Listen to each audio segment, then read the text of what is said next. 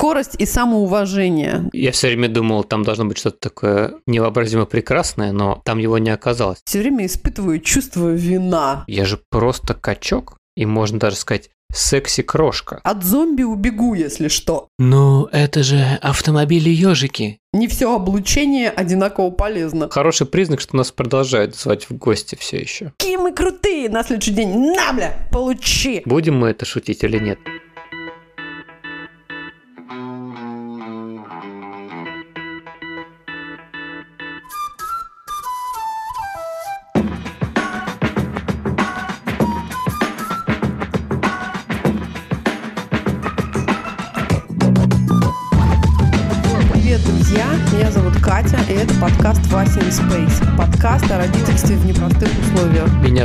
Миша, мы родители троих детей, старшая дочь Женя, младшая Тоня и у нашего среднего сына Василия расстройство аутистического спектра. Где бы вы сейчас ни находились, на кухне или в машине, в школе коррекционного центра, школы или больничного отделения, а может быть вы пытаетесь прийти в себя после полного забот дня и очередной дозы новостей, добро пожаловать, устраивайтесь поудобнее. И не забудьте наушники, не все темы, которые мы будем обсуждать, подходят для ушей ваших крошек.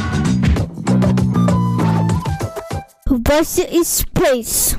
Спасибо всем, кто в силу своих возможностей продолжает поддерживать нас на Patreon и Boosty, а также всем тем, кто поддерживает нас чаевыми и переводами на PayPal. Все ссылки вы сможете найти в описании выпуска в нашем Telegram и Instagram аккаунтах. Окей.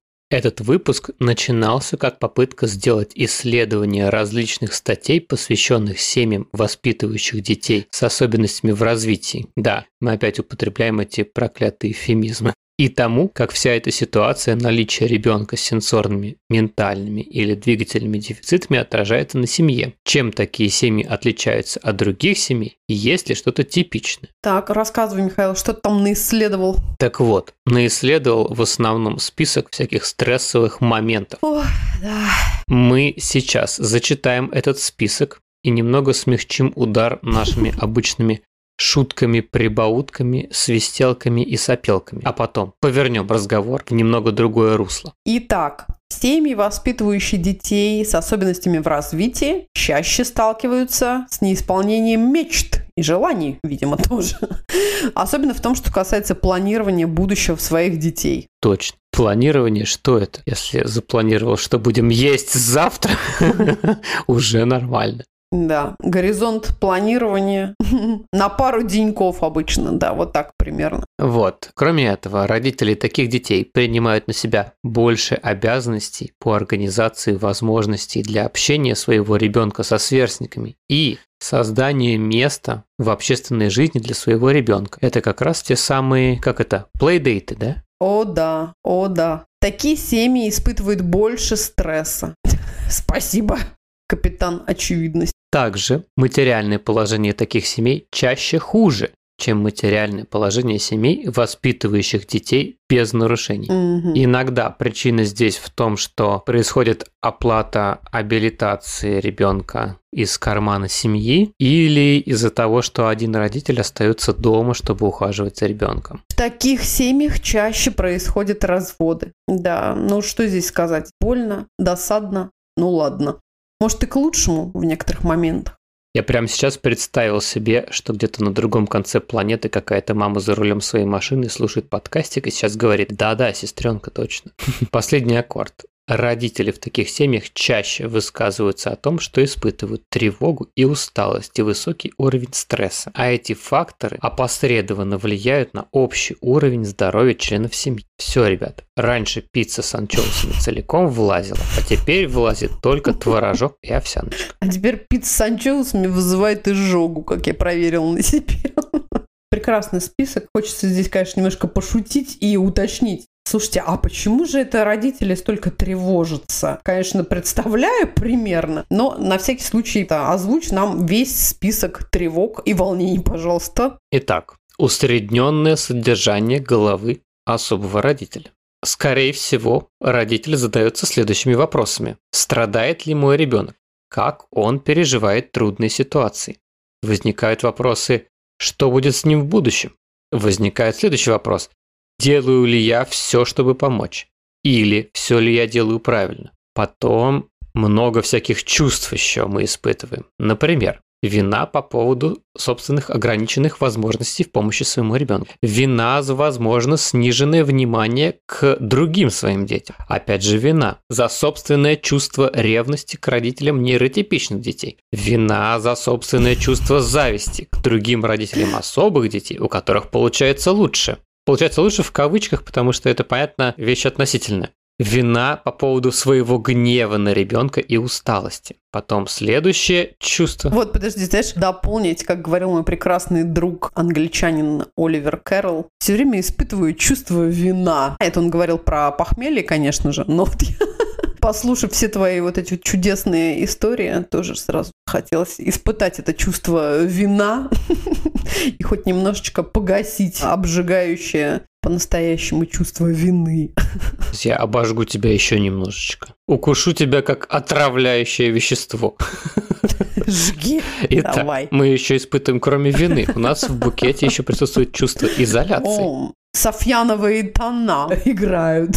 В общем, чувство изоляции на детских площадках, на тусовках. Мы часто же с вами, ребята, уходим с тусовок пораньше, да? Или это только мы? Скорее всего, вы тоже. Также чувство изоляции, потому что другие могут делать нам и вам замечания по поводу вашего ребенка и нашего ребенка. Горевание об утраченных мечтах о будущем своего ребенка, горевание о своем представлении об идеальном родительстве, и также постоянная печалька из-за напоминаний о том, что ваш ребенок не успешен. Да. И эта печаль, она может быть как постоянный, так и такой возвращающийся, накатывающий. Вот, это краткий список. Да, в целом, конечно, это такие очевидные вещи. Я вот во многом себя узнал. Михаил, ты как? Откликнулась тебе? Да, да. Абсолютно. Но не знаю, чего я ждал от этих статей и исследований, но как-то а, читать все это было в целом достаточно уныло. Но потом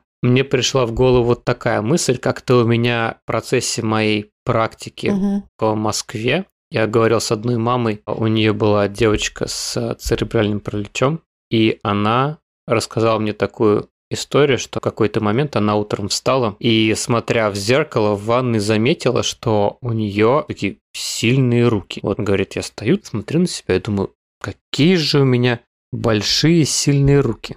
Я вот никогда не могла сказать, что я какая-то супер спорти девчонка, но вот так вот смотрю, я же просто качок, и можно даже сказать секси-крошка. Угу. И я вот после такого разговора подумал про то, что вообще-то есть такой же Альфред Адлер, а он из э, психоаналитической школы, то есть там был Фрейд, был Юнг, а вот третий монстр всего этого был Альфред Адлер. И его основная теория была в том, что человек развивается в попытке скомпенсировать свое ощущение неполноценности, чтобы преодолеть какой-то свой дефицит или внешний постоянно действующий стрессор. И вот Мгм. в попытке стать круче, в попытке преодолеть самого себя, человек становится сильнее. Вот. И я подумал, что, наверное, весь этот список стрессоров, которые мы вот выше там перечислили, все эти тяжелые чувства, неужели это просто так и не способствует развитию ничего? Наверное, это может поспособствовать развитию каких-то специальных сверхспособностей. Да, это я, знаешь, когда мы провожали с ребятами Эстонии, с Васей Женю в аэропорт, она улетала в Канаду, и мы опаздывали на самолет, и в какой-то момент прям дошло до того, что нам надо было бежать. И вот у меня на руках была Тоня, я буквально за шкирку еще держала Васю, которого, естественно, от э, вида самолетов и всего вот этого духа аэропорта разносило вообще очень сильно. И мы бежали, и я думала, так, ну ничего, я так еще, в общем-то, для своего возраста и вот этих двоих детей огромных на руках, в принципе, от зомби убегу, если что. Это был какой-то единственный момент а, такой позитивный, который я пыталась найти. Ну, вообще, конечно, параллельно вспоминаю сериал «Чернобыль», и хочется сказать о том, что не все облучение одинаково полезно. Это точно. Но с другой стороны, невозможно представить Человека-паука без предшествующего укуса паука. Или невозможно из Breaking Bad, там этого Уолтера Уайта, представить, чтобы он вот стал королем нар нарко... Тем, кем стал. Королем наркоимперии без материальных трудностей и сына с двигательными нарушениями. Так вот, давай мы просто в режиме бреда пофантазируем. Вот какие у тебя, Кать, сверхспособности в связи со всеми вот этими обширными травмами? Да. Вот Адлер, чтобы он тебе сказал. Ну, я думаю, он, конечно, похвалил бы. Хорошо бегаешь, Кать. Да, хорошо бегают, да, так что порвала связку в коленке, в принципе, да. Нет, ну я думаю, что уровень дзен, знаешь, вот этого какого-то спокойствия в некоторых моментах, не всегда и не везде, я думаю, он бы оценил потому что иногда я думаю о том, что да, если к нам вот сюда на задний двор сядет э, летающая тарелка, то в целом я сварю кофе прям на ней, а или приглашу ребят к нам на блины. То есть я не то, что не удивлюсь, спокойно очень восприму эту информацию.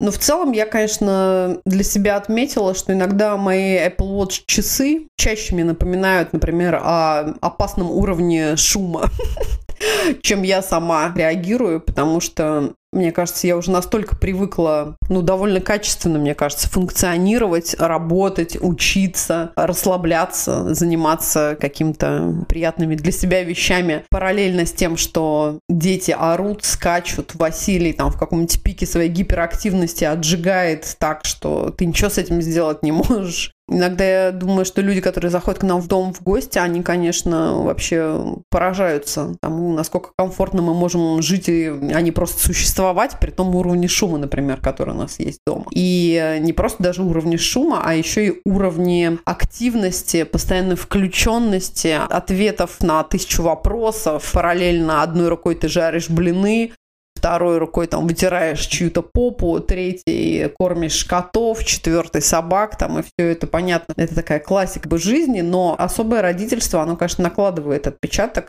я часто думаю про то, что разные периоды возрастные, например, Василия, они у нас гораздо дольше проходят во времени просто растянуты. То есть, если, например, полутора до трех лет проходит полтора года, и ребенок за эти полтора года, ну, там как-то плюс-минус, все по-разному, безусловно, но все-таки какие-то навыки приобретают, где-то они более успешны, где-то менее, то, мне кажется, наши вот эти возрастные рамки, они гораздо шире. То есть, Вася, вот этот возраст условный трех лет, он проходил ходила лет шесть, наверное, подряд. И мне кажется, когда ты бесконечно изо дня в день отрабатываешь одни и те же элементарные вещи, одни и те же элементарные навыки, и это правда, да, какая-то прокачка невероятная. Ты что про это думаешь? Но я помню, ты рассказывал про одну из своих подруг, которая, приходя в гости, так это, садилась в кресло. О, делал вот это, такой выдох. Ой, пока там два ребенка бегали по дому, играли во все, в то, что можно играть, во что нельзя mm-hmm. играть. Вот. Да. И в какой-то момент в нашей семье эта история была скорее примером того, как не стоит делать, а потом я стал думать, наверное, теперь мы похожи вот на эту маму, потому что когда мы приходим и видим, что ребята заняты, мы так сразу, ой, как хорошо, а я, пожалуй, вторую чашечку чайку. Да пусть, да, делают, что хотят. Да, да, главное, нет, да, заняты, отлично. Ну, ничего страшного, потом помоем, уберем, разгребем. Да. Ну, я бы сказал, что хороший признак, что нас продолжают звать в гости все еще. Да. Это хороший знак. Это хороший знак. Мы не переходим границы. Дозвольно. Ну, я бы еще сказала, что корень этого дзена в возможности ценить очень простые вещи и в целом иметь достаточно низкий уровень ожидания. Тут мы прям можем вспомнить прекрасную шутку инвесторов Уоррена Баффета и Чарльза Мангера, когда они как раз обсуждали, что вот Чарльз совершенно точно чемпион по заниженным ожиданиям. И он шутил, что это абсолютно так, но даже скорее его жена, которая согласилась выйти за него замуж, что у нее точно были заниженные ожидания. И в целом это, конечно, круто. Я вот для себя тоже поняла, что с годами, со временем, в целом от людей, от детей, от мира, как-то не жду чего-то совсем невероятно дикого и волшебного и крутейшего. Когда я думаю о том, что дети играют, там, а они бьются в истерике и дубасят друг друга, но пусть они очень шумно играют, пусть они разносят весь дом, прыгают на диванах, залезают на стол, что-то еще. Ну, отлично, окей, потом, наверное, разгребем или еще что-то сделаем. Или если они мне дали хотя бы на час подольше поспать, это тоже уже вообще мега круто, и вообще можно считать каким-то крутейшим классным событием. Потом начинаешь, правда, замечать какие-то очень простые вещи и очень простые радости, цепляться за них. Мы про это сто раз уже говорили, про какое-то да, такое кадрирование собственной жизни, когда посреди безумного хаоса ты выдергиваешь очень простые вещи. Не знаю, я утром выхожу провожать Васю на автобус, и чувствую, какой крутейший аромат весенний стоит. Это такая смесь и каких-то уже цветущих деревьев, и мокрой травы, а иногда даже какой-нибудь стиркой пахнет соседской. Все это дико приятно, и вот только это может уже мне поднять настроение и каких-то сил придать. А что у тебя, Михаил? А я присоединюсь к теме дзена в таком неожиданном аспекте. Меня кажется, стало все очень просто, с брезгливостью. Я не знаю, это уже многодетность повлияла или то, что ты воспитываешь ребенка там с особенностями, но вот когда тебе посреди ночи просто наблюют на бошку. Неоднократно. Неоднократно. Как-то к человеческим жидкостям вообще вот уже относишься потом как-то попроще. И сейчас так ну, можно подумать, какая нахрен это сверхспособность, твою мать. А я расскажу. Сейчас еще более страшную ситуацию. Вот я сейчас работаю в школе для ребят с э, расстройством аутического спектра. И там есть такой парень, зовем его Джон. И Джон – это такой большой парень, 13 лет примерно. И случился с ним как-то, так сказать, туалетный инцидент в туалете, но mm-hmm. тем не менее мимо все это произошло. Эх. Так вот, и из трех человек, которые пытались ему помочь прийти в себя, одеться вот и выйти вот из этой всей ситуации, не потеряв лицо, двое остались отдыхать в соседнем туалете, избавляясь от своих обедов, а третья стояла просто в дверях этого тубзика. В одной руке у нее были штаны, а в другой его ботинки, которые вот по какой-то просто счастливой случайности удалось спасти. И в этой ситуации, если ты можешь помочь человеку. Я считаю, что это сверхспособность. Сейчас многие слушатели, родители, там специалисты, которые вот тоже прошли через свои там туалетные инциденты, дружно закивали. Я знаю, ребят, что вы это сейчас делаете. Вот. И дайте пять, вы молодцы. Мне почему-то вспомнилось, как этот фильм назывался, помнишь, где всех рвало на корабле? Как он назывался? Треугольник печали, да-да-да, тот самый. Тот самый фильм, который мог бы быть имейлом, но да, это была хорошая сцена. Да-да, вот. В общем, это способность проходить через треугольник печали. С достойным выражением лица и высоко поднятой головой. Да-да, вот это было Именно так. А весь этот эпизод закончился тем, что он такой крупный парень. В общем, вещей его размера было очень мало. И поэтому он вышел из школы, у него были такие шорты до середины бедра обтягивающие и ярко-розовая футболка. Стильно, молодежно, дерзко. Мы все подумали про то, что это, это было слегка так New Age, но это был лучший вариант выхода из ситуации. Класс. В общем, да, все закончилось, слава богу, хорошо. Вот, это вот моя сверхспособность. Я как-то проще ко всему отношусь. Слушай, ну еще же ты спишь везде и всегда. Точно, да. И мне кажется, это тоже, чем не суперспособность. Только печалька в том, что я не могу себе представить, что о таком супергерое, как я, снимут фильм. Ну, не знаю, какой бы это был бы фильм. Вот. Но вообще, мне кажется, что сплю, да, хорошо. И в целом я вообще-то дольше готов терпеть всякие неприятные события. И мне кажется, что в общем я раздражительный, но как-то гораздо проще сейчас в конфликтах, чем раньше. И еще я думаю, что мне легче разделять, что действительно важно, а что нет. Абсолютно, да, кстати. Мгм. То есть, если говорить про Васю, я думаю, что вот это как раз мысль про то, что он ходит в коррекционную школу, меня совершенно сейчас не задевает.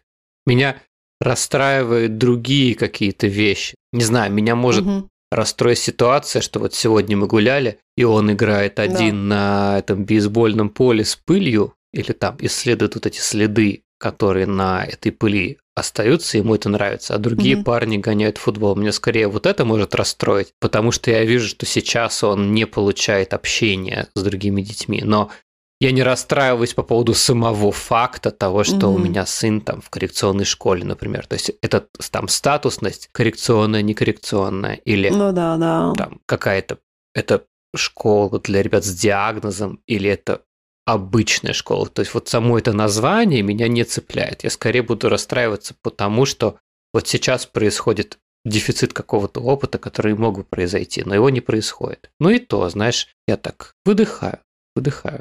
Да, а я, знаешь, хотела тут как раз добавить, что совсем недавно сидела, тоже смеялась сама с собой. Наблюдая, значит, во-первых, картину такую, что недавно совсем нас наш любимый пес Майло сожрал кусок ковра, который я очень долго и тщательно выбирала для нового дома. И Майло в одно прекрасное утро почему-то решил, что надо отожрать у него кусок. И, конечно, ну так, да, сдизайнерил его так нехило. Но я как-то это приняла, переварила, хотя мне было ужасно, блин, обидно, досадно и горько. Потом восстал наш робот-пылесос, мне кажется, наверное, на следующий же день. И помнишь, он запылесосил кусок шнура лампы, и сволочь этот, значит, робот-пылесос уронил лампу, и эм, сломался абажур. И вот, значит, у нас такой за пару дней твой прекрасный идеальный дом, который я так люблю и вообще холю и лелею, ты такой раз посмотришь налево, тут отожранный м, ковер, посмотришь направо, здесь такая лампа, знаешь, с таким абажуром на бикрень каким-то кривым. А я как раз только-только закончила медитацию, сижу, значит, на все это смотрю и такая, ну, чувствую какое-то приятное расслабление. Легкий дискомфорт. Накрывает с головой. такой очень легкий дискомфорт. Не-не, вот как раз не накрывает, и я про себя думаю, блин, вот это не опасная дорожка, что я так пойду по пути, потому что, да, блин, ну ладно, гори оно все синим пламенем, знаешь, когда кто-то начнется там уже мочиться мимо сортира, а я тоже такая, ну ладно, ну, собственно, что? Ну, короче, я думала о том, что главное, чтобы вот это дзен-принятие, оно, значит, не довело до какого-то уже угрожающего состояния. Нет, какие-то вещи надо взять и починить. И я, друзья, вот сегодня подшила ковер, а еще как настоящий мужик, нет, как настоящая девчонка, о чем я вообще говорю, чушь какую-то несу, как настоящая женщина взяла и починила плафон. Михаил, ты был горд мной и продолжаешь быть гордым, да. Продолжаю. Это было просто потрясающе. А еще крутая, конечно, суперспособность, ну, вот у нас точно в семье она есть, когда ты начинаешь угадывать какие-нибудь книги или героев фильмов или название мультфильма буквально по, там, не знаю, первым двум нотам или каким-нибудь безумным напевом Василия по мелодии, саундтреку этого мультфильма или каким-то чудовищным, совершенно безумным описанием. А еще же часто Вася начинает нам просто рисовать буквально сюжеты или героев. И у нас даже есть такие смешные видосы, когда, помнишь, мы несколько часов не могли понять, какой сериал, мультсериал Вася от нас требует, и ужасно он уже раздражался и злился. Рисовал нам все время какую-то тарелку лапши, какие желтые макароны, какую-то мелодию напевал. Буквально всей семьей ломали голову, что же это, как, где найти. А потом оказалось, что это сериал Пука. Классная была еще история про фильм, который Вася описывал как «Ну, это же автомобили-ежики». В общем, тоже думали-думали, а потом оказалось, что фильм «Автомобили-ежики» — это Mad Max Road of Fury, где там одно из этих племен, обитающих на этих пустошах, это были какие-то чуваки, которые свои автомобили тыкивали такими арматурными шипами. В общем, это было, конечно, не угадать. Да, это крутая особенность и вообще суперсила абсолютно точно. Обожаю. Истории про то, что действительно ведь очень часто родители только могут понимать, например, речь своих детей, да, своих детей, у которых, правда, сложности с развитием речи. И это, конечно, абсолютно точно можно засчитать как супер какое-то умение. У меня есть знакомая семья, в которой девочка общается только с помощью поворотов головы и взгляда в определенных направлениях. И в ней сопровождающие мама и папа, они очень хорошо научились интерпретировать, что она хочет в данный момент, отвечает она да или нет. Они могут угадать эмоцию ее, то есть это реально ну, очень сильно развитая вот эта способность считывать невербальные сигналы. Это очень, ну, настоящая сверхспособность, да. Ну и еще, конечно, это чудо умения вообще получать радость от самых вообще минимальных успехов твоего ребенка, не зацикливаться на неудачах, на сложностях, а правда вот по-честному очень искренне радоваться тому, что вдруг, например, Василий у тебя на заднем сиденье автомобиля начал громко подпевать песням Битлз. Ты вообще даже знать не знал, что он, оказывается, уже сумел выучить текст, и это просто, конечно, ну, действует на тебя как какое-то, знаешь, ошеломительное событие, и прям хватаешься за него. Правда, скапливаешь себе такую какую-то, знаешь, коробку сокровищ вот этих незначительных вроде бы событий, которые, конечно, в повседневной жизни семей без особенных детей или без каких-то сложностей.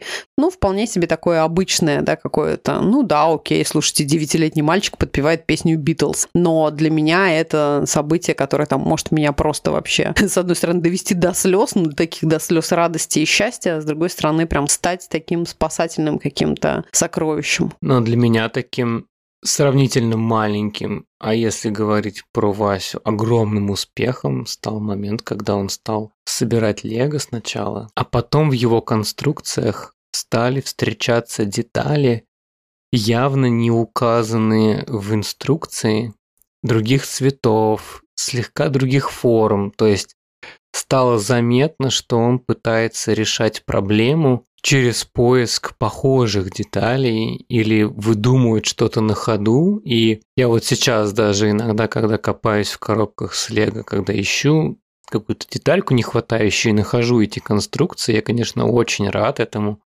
потому что это как раз замечание таких маленьких-маленьких успехов. И вот первое то, что он стал собирать, а потом то, что он стал творчески это делать, это, конечно, для меня особый какой-то классный такой шаг. Да, это точно. Или Васины рисунки, о которые очень часто мне хочется набить себе как татуировки. Это тоже большая радость, хотя, в общем-то, ну, вполне себе незначительный успех, но нет, важное дело.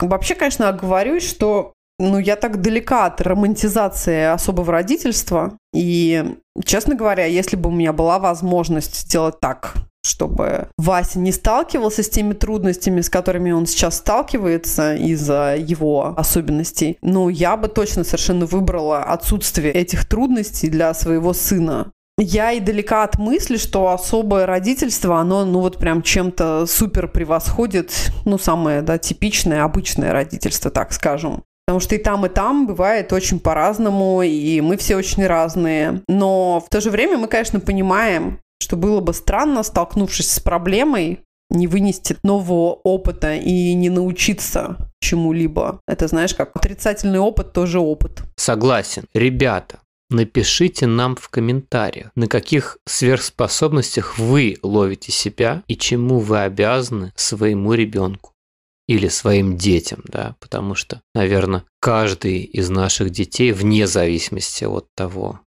есть ли какие-то там специфические особенности или нет, может нас чему-то научить. Расскажите нам про это, это супер интересно. И как-то нас в последнее время часто преследует эта тема, когда люди рассказывают о том, чему их научили их дети, воспитанники, подопечные, когда как это победителю ученику от побежденного учителя. Вот. Да. И на десерт, друзья, кроме всего того грустного, что мы нашли в описании семей, воспитывающих детей с различными нарушениями, мы нашли и интересную статью, вернее ссылку на нее, и эта ссылка будет в описании выпуска. Статья 2013 года, в которой исследователи обнаружили, что сиблинги детей с особенностями в развитии показывают в среднем более высокие результаты в школе, чем сиблинги детей без особенностей. Ей! Ура! Хорошие новости, классные. Хорошие новости, хорошие новости. Нет, прекрасно, отличная новость. Хотелось бы что-нибудь такое, правда, и про родителей еще тоже найти. Подумала, пока ты все это читал, о том, что, знаешь, вот этот какой-то момент какого-то самообновления и перегрузки после каких-то неудач происходит гораздо быстрее, когда у тебя есть такой сынок, как Василий, и довольно часто происходит вот эта вот смена, знаешь, удач, неудач, только ты такой, е, какие мы крутые, на следующий день, на, бля, получи, а ты потом как бы, ну, хочешь, не хочешь, надо, такой, да, типа, окей, ладно, встали, пошли дальше. Слушай, я вспомнил про сверхспособности. Точно. Я вспомнил еще одну сверхспособность. Это история про, как ни странно, Дарью Романову.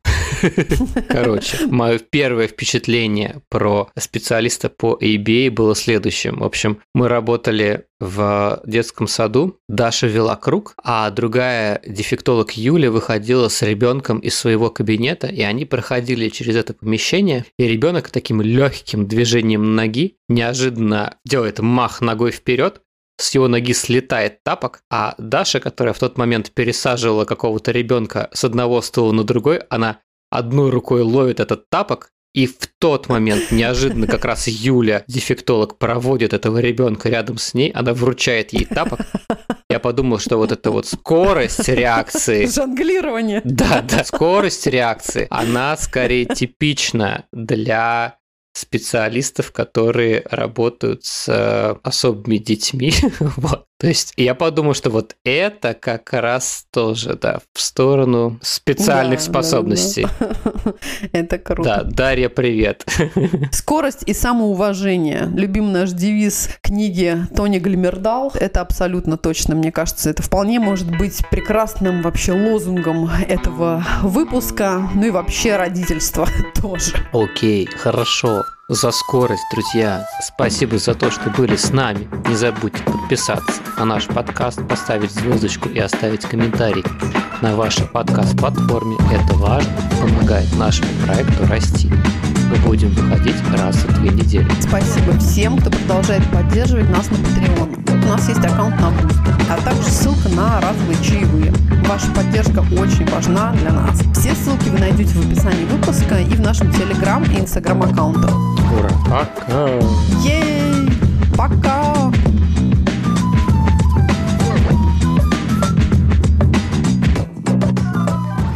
Russia in space. Дальше опять я, ты ничего не говоришь, никаких примеров?